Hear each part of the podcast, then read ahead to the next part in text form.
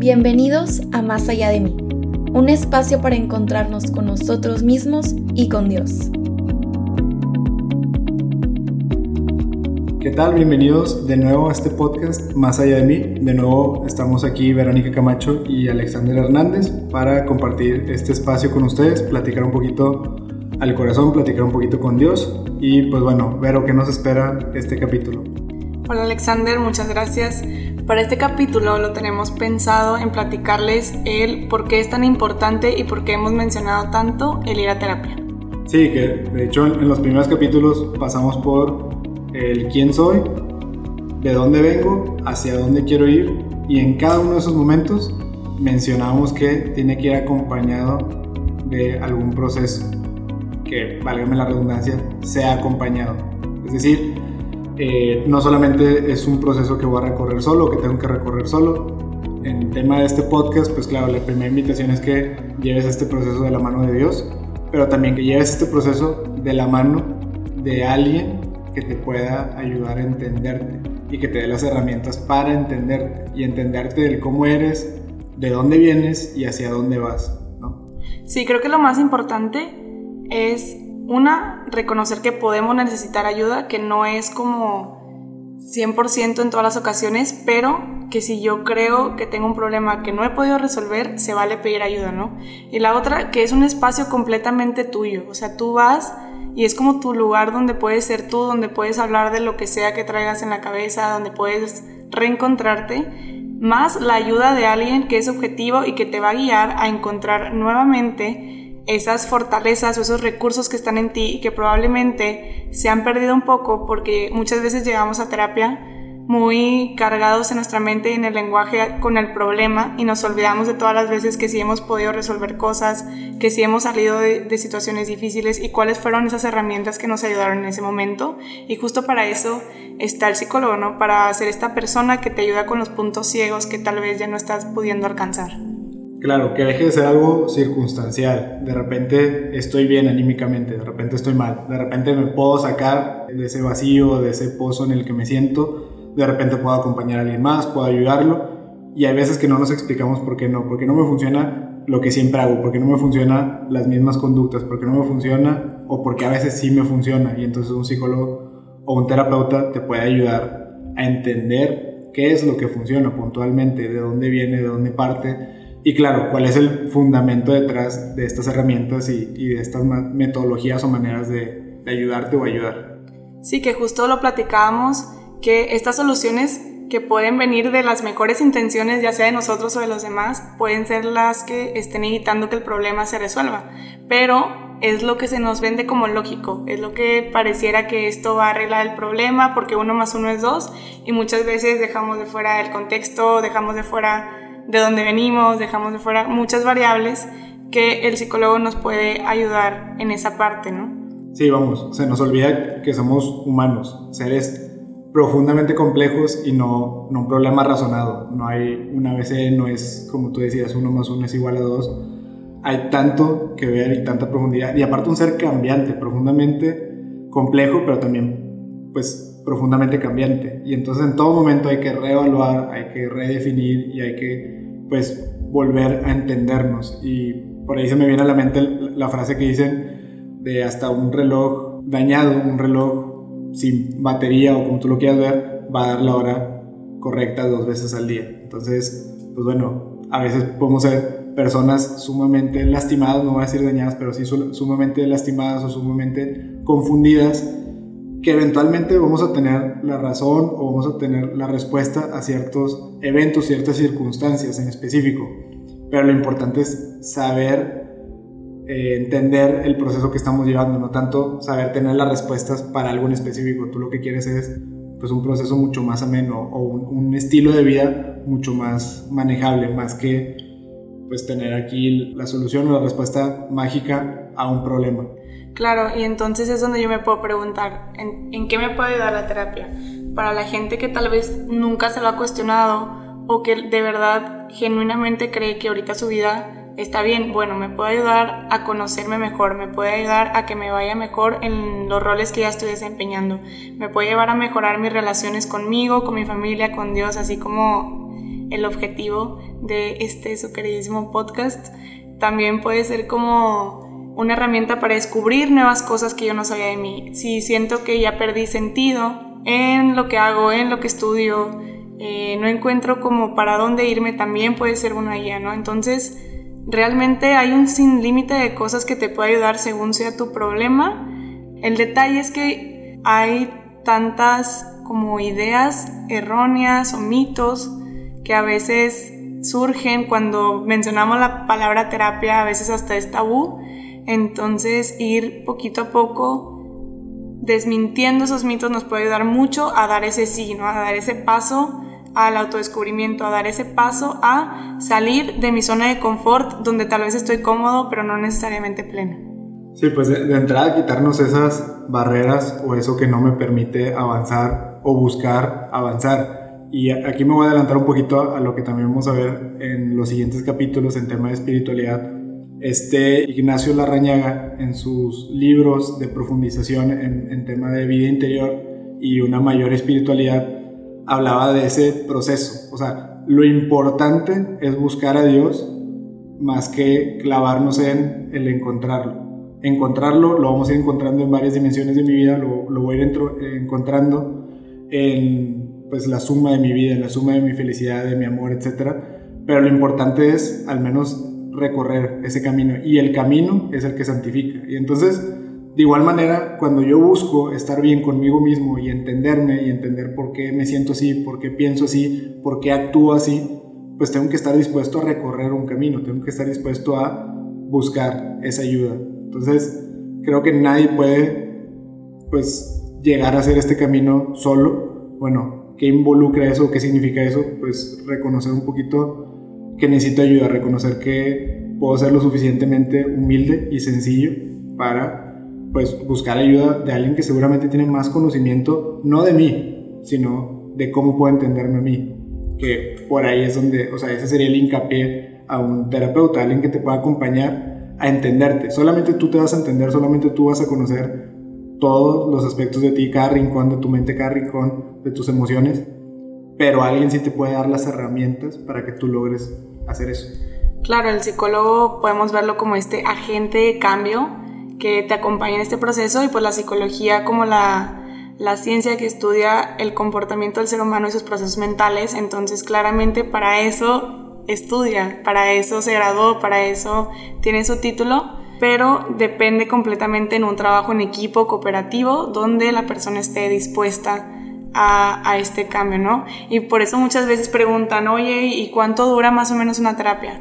Pues puede cambiar y puede variar según, según los problemas con los que se vengan, según con las dudas, según con las, las inquietudes, según las metas, pero también puede afectar este factor de qué tan dispuesto y abierto estoy al cambio, porque puede haber cierta resistencia, ya sea mía, ya sea de mi contexto, que no me va a dejar moverme tan fácil, y pues claramente otros factores como el tipo o la rama de la terapia que elijas. Que creo que eso lo entendemos perfecto en tantos ámbitos.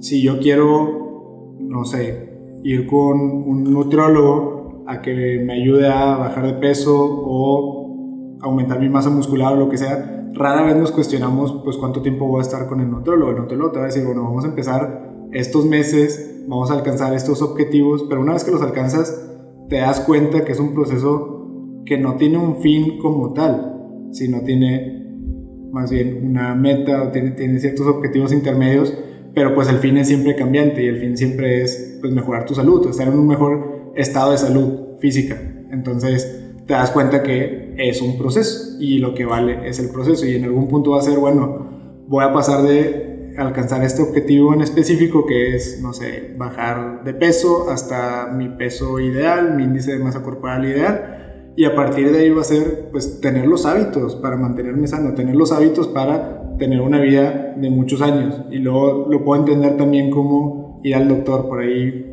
eh, antes de empezar a grabar Vero y yo lo platicamos.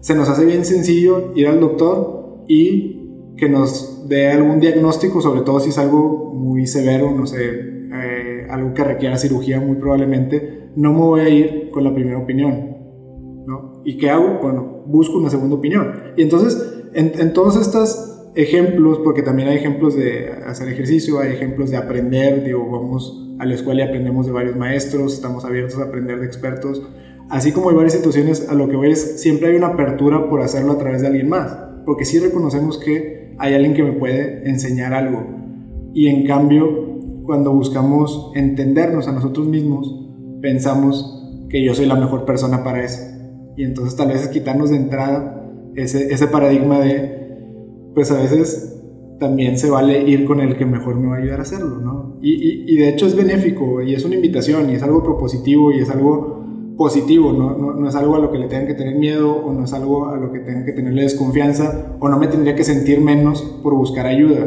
Nadie, nadie dice quiero aprender sobre cierto tema o quiero desarrollar cierta parte o cierto ámbito o aspecto en mí y dice, bueno, si voy con el que sabe, pues significa que yo no valgo o que yo no sé o que soy insignificante. Creo que nadie tiene ese miedo más que cuando se trata sobre nuestro estado anímico y nuestro estado emocional. Entonces de entrada hay que quitarnos como ese miedo y sí hacerlo, sí buscar y sí dar ese primer paso. Sí, y pues volviendo al ejemplo de, del nutriólogo, es un proceso y así como cuando estás empezando una dieta y recaídas, en tu proceso de conocerte también va a haber ciertas recaídas y no significa que lo estás haciendo mal, no significa que no estés avanzando claramente hasta en el proceso lo podemos comparar con el proceso de santidad, ¿no? Que también tiene sus caídas y no significa que no estemos avanzando. Y en cuanto al ejemplo del doctor, como dice Alexander, muchas veces vamos con un doctor y si no estamos de acuerdo con la forma en la que trabaja o no nos parece algo, simplemente buscamos otro doctor porque el problema o el dolor que tenemos o el síntoma sigue estando, pero muchas veces con la terapia tendemos a ir una vez y si no me gusta, entonces la terapia no es para mí. Y ya como generalizar que ningún tipo de terapeuta, ningún tipo de psicología va a ser para mí, ¿no? Entonces, como este sesgo que la verdad puede tener mucho que ver con lo mismo que platicábamos de dónde vengo. Si en mi casa es como están muy acostumbrados a que cada quien se arregle solo emocionalmente, claramente puede no haber tanto apoyo en esta decisión de querer ir con un terapeuta. Entonces, para eso también profundizamos en de dónde vengo, porque puede haber ideas, puede haber creencias que nos estén impidiendo tal vez hasta ir al psicólogo, no tanto descubrirme, sino dar ese paso de pedir ayuda. Y en este capítulo vamos a ahondar un poco sobre estos distintos enfoques que puede tener la terapia. Claro, que es súper importante entender con quién voy y para qué voy, ¿no? O sea, qué quiero resolver o de qué manera quiero abordar ciertos problemas que tengo, o tal vez ni siquiera problemas, cómo, cómo me quiero entender, o qué quiero entender de mí, quiero entender más mi pasado, quiero entender más mis conductas, quiero entender más mi propósito de vida, o entenderme más, ¿no? Y dentro de eso hay muchas ramas o, o tiene que haber muchas maneras. Y es importante reconocer que hay muchas ramas y muchas maneras, y que hay expertos en cada una de esas ramas y maneras y por expertos y distintas maneras no me refiero a, pues, en vez de un terapeuta, pues también puedo ir con mi amiga Chuchita que es experta en relaciones. Pues bueno, tanto como si tú quieres ir con una casamentera o con un doctor, pues tendrás tus razones para ir con un experto o con, o con ir con alguien que ha tenido éxito en ciertas situaciones.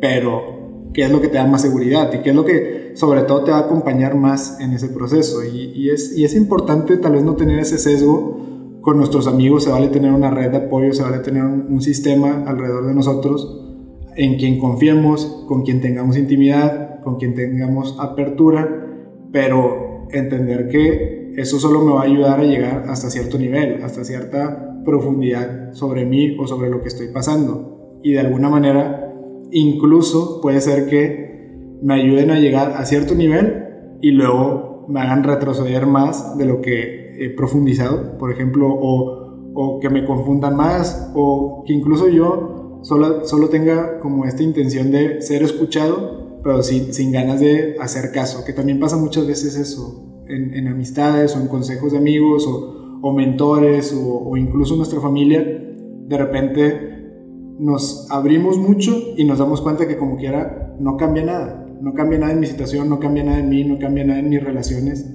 Y ahí es cuando tenemos que entender que apenas un experto para acompañarnos él, o por qué no cambia nada, o por qué lo que está cambiando no es como yo esperaba. O de entrada, entender qué quiero cambiar. Exactamente, porque como tú dices, a veces nos abrimos y sale la información y tenemos un insight muy grande y luego ya no sabemos ni qué hacer con eso, ¿no? O sea, no hay, no hay nadie que lo encauce hacia un propósito que vaya conmigo, porque también cada quien trae de su experiencia y por eso también los psicólogos vamos con un psicólogo, ¿para qué? Para que sea lo más objetivo posible y yo no esté metiendo de mi cuchara, sino completamente escuchando a la persona y entendiéndolo. Y justo eh, para este capítulo que ya vimos, un poco de quién soy, pues también puedo, uno, la invitación es a investigar un poco más de las ramas, más de lo que veamos aquí, pero también si ya me conozco y sé que me gusta más lo práctico, pues más o menos sé qué rama me, voy a identificar mejor. O si me gusta profundizar más, pues esta otra rama es para mí, ¿no? Entonces ya que me conozco un poquito, puedo empezar a cuestionarme cuál sería el mejor enfoque que me ayude en lo que yo quiero lograr y por cómo soy. Sí, y ahora que mencionas este capítulo de quién soy, que me va a ayudar a pues, saber con quién puedo empatar más mi manera de trabajar este proceso. También puede que el capítulo de dónde vengo o el capítulo de dónde voy me haya arrojado pues mucha luz o me haya arrojado mucha información que me sirva para también discernir o tomar una decisión en cuanto a quién podría ayudarme mejor a resolver esto que ya veo que me está provocando cierto problema o que ya me di cuenta que es algo que quiero resolver, ¿no? Y sobre todo porque hay una apertura, hay una apertura que no solamente tiene que venir de la persona que busca ayuda en este proceso, sino también hay demasiada apertura en cualquier terapeuta, en cualquier psicólogo que va a recibir lo que tú le des como algo que puede trabajar. Y esto es bien importante porque a veces tenemos este miedo de si le cuento a las personas, hablando de amigos o personas con las que normalmente me dirijo para resolver mis emociones o mis sentimientos o mis pensamientos, no nos abrimos del todo. ¿Por qué? Porque ¿qué es lo que va a pensar o qué es lo que también comúnmente pasa? Pues van a decir que estoy loco, van a decir que estoy confundido, van a decir que estoy pues engañado o estoy de verdad como muy traumado. Exagerando, literalmente. Exactamente, sí, sí, sí. Y, y lo que tú les cuentes puede sonar completamente ilógico y se vale, pero ahí es donde volvemos al punto donde cada persona es única y cada persona es profundamente diferente y compleja y apenas un terapeuta para entender que esa complejidad se puede trabajar y que te puede acompañar en ese proceso. Que otras personas tal vez no lo van a ver así, tal vez solamente te van a hacer sentir pues juzgado, ¿no? Y, a ver, si de repente quiero hablar sobre cómo me siento tan mal respecto a mis relaciones, pues que tampoco me lo tomen como, bueno, pues ya te deprimiste o estás, que tú dime, necesitas ayuda, pues deja tú, psiquiátrica, necesitas, y, ya todos este, estos mitos o, este tabú que se tenía del entender la mente de uno, que eso era para gente que no se entendía. Y ahora resulta que si no me entiendo, estoy loco. Y cuando realmente yo creo que ninguno de nosotros en esta vida se entiende al 100%. Y entonces se vale empezar ese proceso. Hay quienes entienden mejor y entonces entienden mejor el por qué actúan como actúan y el por qué piensan como piensan y ya, y eso, y eso es meramente objetivo, es descriptivo, así es, ¿no? O sea, no es ni bien ni mal. Lo comentamos en el capítulo ¿Quién soy? Si yo soy de este estilo de personalidad o de este estilo de respuesta, pues no está ni bien ni mal, es, ¿no? Es, es como, como soy y se vale que me entienda de esa manera. Entonces, pues bueno, eh, la invitación de acercarse a un terapeuta va de la mano con eso, para no sentirme como, como que... Como si fuera algo fuera de lo normal ir con un psicólogo, como si fuera un último remedio de cuando ya no puedo más, de cuando ya no sé qué hacer, de cuando ya estoy encerrado. Y esta invitación a llevar el proceso con alguien que no me va a juzgar y que ese espacio es completamente mío. Justo. No, pues yo, no lo pude haber dicho mejor. O sea, eh, no, no sentirme no normal. O sea, cuando lo normal tendría que ser la intención de todos de buscar entenderse y buscar alguien que los pueda ayudar a entenderse, simplemente, ¿no? Claro. Y bueno, para empezar a hablar sobre estos enfoques, pues voy a empezar por los más conocidos y luego voy a andar en, en algunos otros, tomando en cuenta que la psicología, al ser un, un campo de estudio tan grande, pues cada vez hay más ramas, cada vez podemos encontrar novedades y demás. Lo que me da gusto es que cada vez se centra más en los resultados de la persona, más que en agregarle cosas a la teoría, sino ver de verdad qué es lo que le está funcionando a las personas. Y voy a empezar a hablar con el psicoanálisis, que es el que la mayoría conoce, y Freud, y muchos creen que es la única rama que existe en el mundo.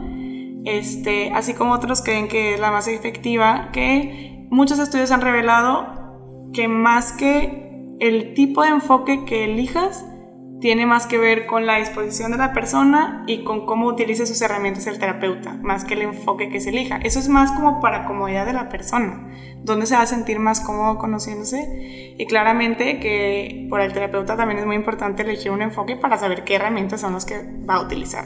Entonces el psicoanálisis, pues ya sabemos que se le atribuye mucho a Freud, aunque Charcot y Breuer ahí tienen sus, eh, también sus aportaciones importantes y trabaja mucho en hacer consciente lo inconsciente, ¿no? Eh, habla de tres instancias psíquicas, Freud, el ello, que son como las pulsiones del ser humano que tienen que ver con sentir placer y evitar el displacer, ¿no? Como estos instintos del ello.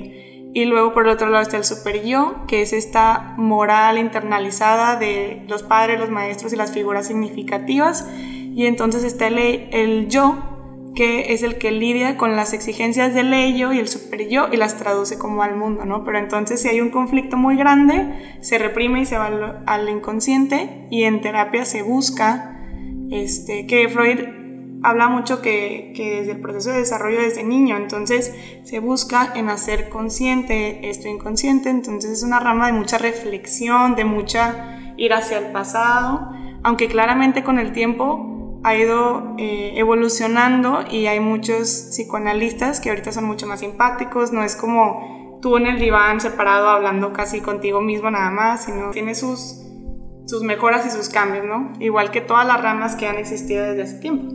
Sí, que de hecho ahí me gustaría agregar que, por ejemplo, en la terapia que yo llevo, yo la llevo con una psicoanalista y, y justo, o sea, el, la imagen que tenía antes era eso, bueno, pues o, a estar recostado y, cómo te sientes. Y entonces lo voy a contar. Pues me siento como cuando tenía dos años y, realmente nada que ver. Realmente sí se trata mucho de hablar de compartir.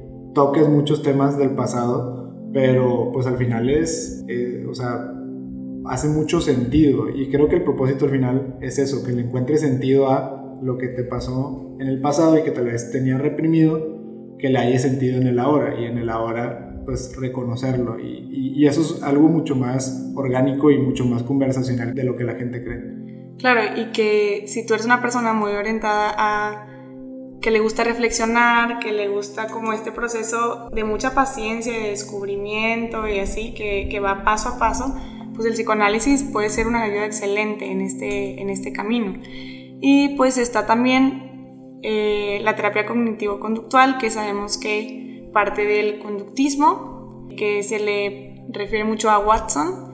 Y pues hay tres olas, ¿no? La primera, que veían meramente lo experimental y mucho como asociar estímulo y respuesta, y entonces que si se presentaban ciertos estímulos y se quitaban otros, su objetivo era mantener o desaparecer una conducta.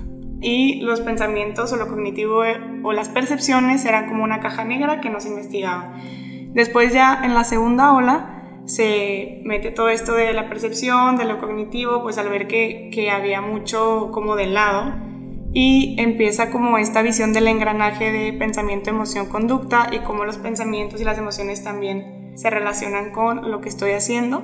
Y en la tercera ola de terapia cognitivo-conductual se habla mucho también del contexto, de cómo el contexto influye en la persona y creo que es una parte muy importante que justo se relaciona mucho con la sistémica, porque la sistémica no trata como un individuo, sino como el individuo es un sistema que es parte de un sistema familiar, que aparte es eh, también conforma parte de una sociedad y cómo sus relaciones le afectan y cómo su relación con el problema le afecta y trata de como encontrar dónde está el patrón relacional que no me está ayudando a cumplir los objetivos que yo busco, por ejemplo. O sea, como entiendo, el conductismo fue evolucionando de meramente solucionar conductas o cambiar conductas a por qué salen estas conductas, cómo las puedo cambiar profundamente, integralmente y qué tengo que tomar en cuenta para cambiar estas conductas.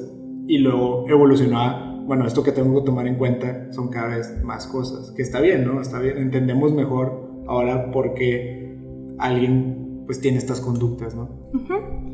Y también pues eh, otras dos ramas, por ejemplo está la humanista, que se atribuye, se atribuye mucho a Carl Rogers, este, que es centrada en el cliente, que toma mucho en cuenta eh, la empatía y la relación con el cliente y muchos aspectos de la voluntad de la persona. Y por último, otra rama que les vengo a platicar es la gestalt, que su frase principal pues es que el todo es más que la suma de sus partes, trabaja mucho en el aquí y en el ahora, o sea, se deriva el psicoanálisis, pero esta en cambio trabaja mucho en el presente de la persona y trabaja mucho con cerrar ciclos y tiene una serie de sinfín de principios que se utilizan como técnicas en la terapia. Y pues como vemos, todas tienen eh, diferencias, pero a la vez, como les comentaba, se trata más bien de la persona, de la actitud, de la disposición y de que tanto se pueda identificar con el enfoque con el que está trabajando.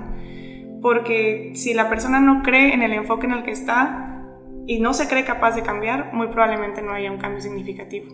De hecho, yo lo veo muy relacionado, eh, claro, con, con la maestría que estoy llevando de desarrollo organizacional. Todo esto, curiosamente, son cosas y son términos que se utilizan también en las organizaciones. O sea, es muy común escuchar el término sistémico y de hecho cada organización se ve como un sistema y eso podríamos pensar en un, en un momento dado que es algo muy ingenieril, ¿no? Antes se utilizaba más para procesos, pero pues bueno, tiene más que ver con la interacción de las personas, relaciones interpersonales e intrapersonales. Y luego también eh, la metodología gestalt es una metodología que se utiliza en las organizaciones. Entonces, al final, tanto como en las organizaciones, ha evolucionado los procesos y la manera en que se relacionan las personas que son parte de la organización para solucionar o enfocar o dirigir la organización a cumplir ciertos objetivos, pues tendría que hacernos sentido que eso mismo lo podemos buscar en la persona y tendríamos que primero buscarlo en la persona, en lo personal. Sí, y ahorita que lo comentas, volviendo un poco, o sea, como esta evolución que ha habido en, en la psicología,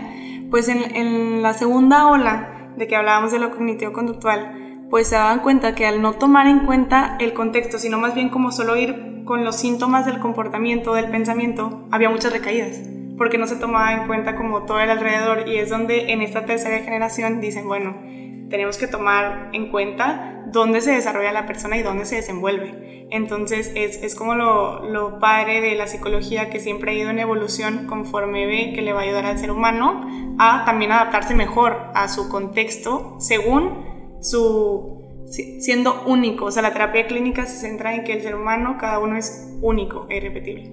Claro, y tendríamos que verlo así, tendríamos que verlo funcional, ¿no? O sea, al final yo busco ser funcional en la sociedad, con las demás personas, con mi círculo cercano, pero sobre todo funcional conmigo mismo, que no haya esa tensión o esa frustración a no puedo cumplir mis metas, no puedo cumplir mis propósitos, no puedo ser yo. Y entonces, pues, quiero ser funcional en, cuanto a eso, sin perder de vista la parte humana, que por eso de las que describiste, la que es enfocada en, en lo humanista, creo que es la que pues, a muchos tal vez nos podría llamar más la atención, porque en un sentido espiritual es lo que buscamos, ¿no? Despegar ese sentido de persona, ese sentido de ser humano con, lo, con el que estoy trabajando, ¿no? Y con el sentido que le quiero dar y, con esa búsqueda de una interiorización y también una trascendencia y una conexión, ahora sí, espiritual. Sí, que claramente, aunque no sea la rama más conocida, muchas de las ramas o de los enfoques empezaron a tomar cosas, por ejemplo, la empatía. Por eso,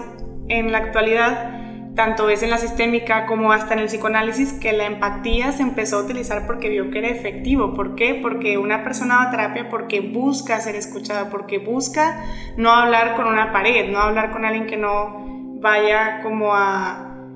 Pues eso, o sea, lo que decíamos, si me siento tan incomprendido, el ir al psicólogo tiene que, o sea, como mover esta parte y decir, ala, o sea, no es que yo esté fuera de lo común, que sea él la única persona en el mundo que está mal, sino realmente empatizar sin involucrarte emocionalmente con la persona, pero sí involucrar sí empatizar con su problema, sí empatizar con lo que está pasando y ayudar a esa persona a que se sienta capaz de mejorar y de salir de ahí.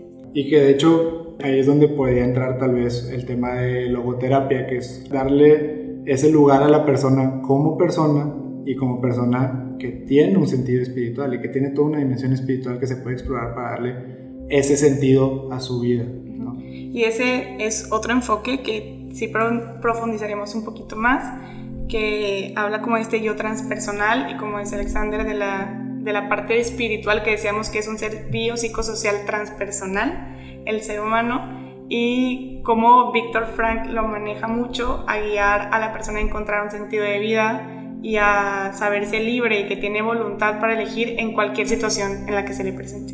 Claro. De hecho, por, ahí le recomendamos el libro de El hombre en búsqueda del sentido, es el más conocido de Víctor Frank y también es el mejor como para empezar a adentrarse en toda su filosofía y también toda su metodología y, doctrina en cuanto a la logoterapia. Que bueno, recomendaciones ya después tendremos tiempo para hacerles varias, pero ahorita ya para finalizar vamos a responder un par de preguntas que por ahí teníamos y esto es, vaya, maravilloso porque son preguntas que salieron del mismo equipo de este podcast. Entonces, de pocas personas pudimos tener varias preguntas que tratamos de ya darle respuesta a lo largo de este capítulo, pero seguramente han de haber muchas más. Igual, quien escuche este podcast, siéntanse invitados a, pues, siempre preguntarnos, siempre acercarse. Por ahí mándenos un, un DM a la cuenta de Instagram o en Twitter, o incluso si tienen el contacto de alguno de nosotros, por favor, acérquense porque sabemos que preguntas van a haber y seguirán habiendo durante mucho tiempo, ¿no? Y entonces la idea es sí atenderlas, sí poder empezar a darles una solución, así como la idea es que empieces este proceso, que empieces a darle solución a estos problemas o existenciales o de tu ser que tengas, ¿no? entonces, bueno, dentro de algunas preguntas que queremos abordar ahorita, por ahí nos preguntaban en tema de, pues bueno, ¿cuándo empezar a ir a terapia, eh, si es propio que tal vez un niño se acerque a terapia. Sí, pues claramente si el niño trae cierto síntoma o problema, súper recomendable que lo empiece a tratar desde niño, ¿no? Eso le puede evitar que tenga otras consecuencias cuando ya crece, que al ser niño, pues la decisión y los responsables siguen siendo los papás, entonces dependerá mucho de la apertura de los papás en este proceso de terapia. Ya, digo, trabajas incluso tal vez un poco más con los papás que en sí con el niño.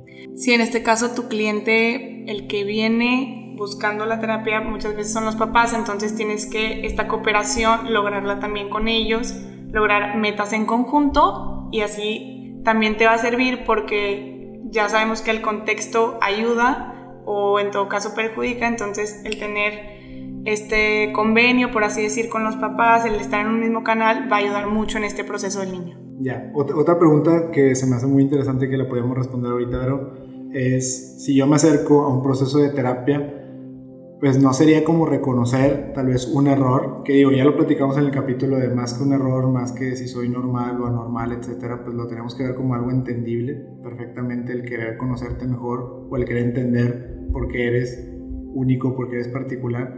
Pero bueno, eso no podría ser contraproducente el buscar una terapia y de repente darme cuenta que pues tal vez tengo muchas cosas mal conmigo mismo. Claro, o sea, por ejemplo, una persona que va a terapia y tal vez en terapia pueda descubrir que tiene patrones agresivos.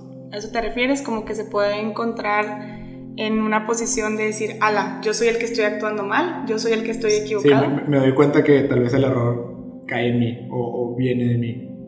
Justo en en terapia, en este proceso y en este espacio donde te estás conociendo, donde estás abriéndote a una realidad.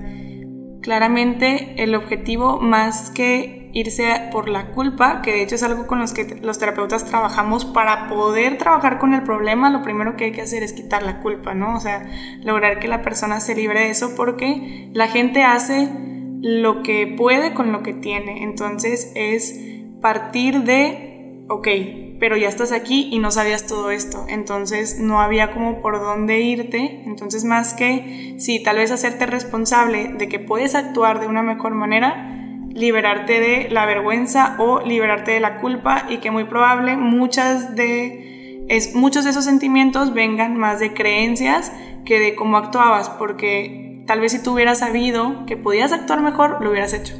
Sí, que e, esto lo relaciono bastante con, ahora sí, el, el, ámbito espiritual, que ahí se nos remarca mucho el hecho de, pues no hay personas malas, realmente, no hay, no hay algo así como, bueno, cuántos buenos somos en el mundo, cuántos malos, o cómo me vuelvo malo, cómo me vuelvo bueno, pues eres, eres una persona y eres humano y realmente todos estamos, no sé si, no sé si somos buenos o malos, pero definitivamente somos personas potenciales a recibir amor en medida que queramos recibirlo y a dar amor en medida que queramos darlo.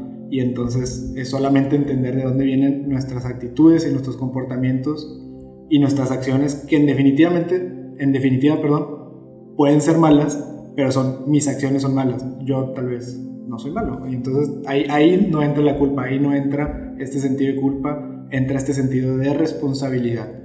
Sí, justo en las investigaciones que tratan con criminales, eh, se encuentra que su lenguaje está muy cargado de es que yo soy un violador, es que yo soy así, yo soy en lugar de yo hice. Entonces, lo primero es ayudar a la persona a quitarse la etiqueta que ya, que ya se puso y que ha estado cargando para así poderse mover y poder reconocer como una actitud que no me conviene, o sea, una actitud que no me va a llevar a donde yo quiero y una eh, tal vez respuesta a alguna inquietud o problema, pero que puedo encontrar en terapia que hay otras soluciones y que puedo encontrar soluciones que me hagan sentir mejor, que no tengan tantas consecuencias que no me agraden y muy importante por eso cambiar nuestro lenguaje a mis recursos y mis áreas de oportunidad en lugar de esto es positivo y esto es negativo y esto es bueno y esto es malo.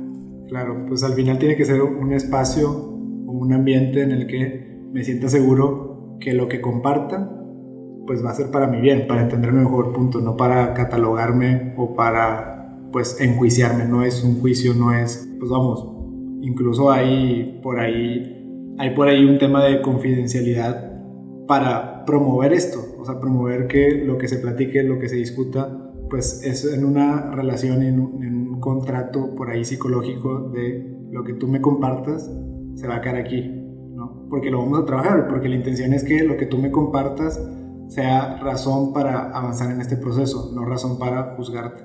Sí, este convenio de confidencialidad del que hablamos, pues te pueden llegar a quitar tu célula profesional si lo rompes, entonces es algo bastante importante. Solo termina cuando la persona atenta contra su vida o contra la de alguien más. Ahí sí es necesario abordarlo de una manera diferente, pero de entrada es importante e indispensable la confidencialidad pues bueno, entonces se entiende que este proceso de terapia es algo bastante formal, que creo que es algo también con lo que los queremos dejar, es, formal, es profundo, es un caminar, es un proceso y tiene una razón de ser, y tiene una razón de ser que sea con alguien que sepa llevar este proceso.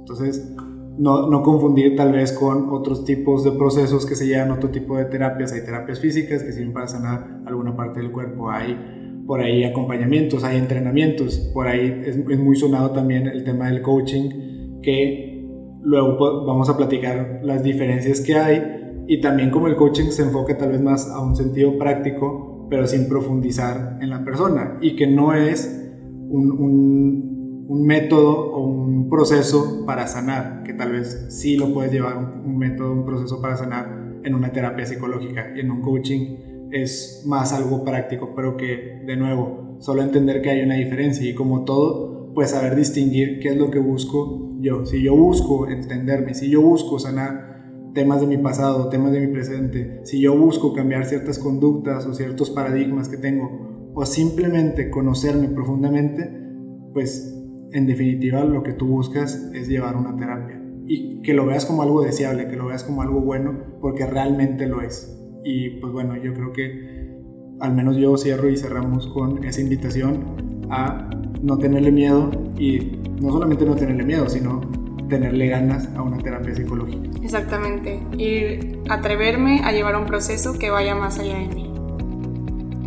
Si te gustó este episodio, no dudes en buscarnos en nuestras redes sociales. Estamos en Instagram y en Twitter como arroba más allá podcast.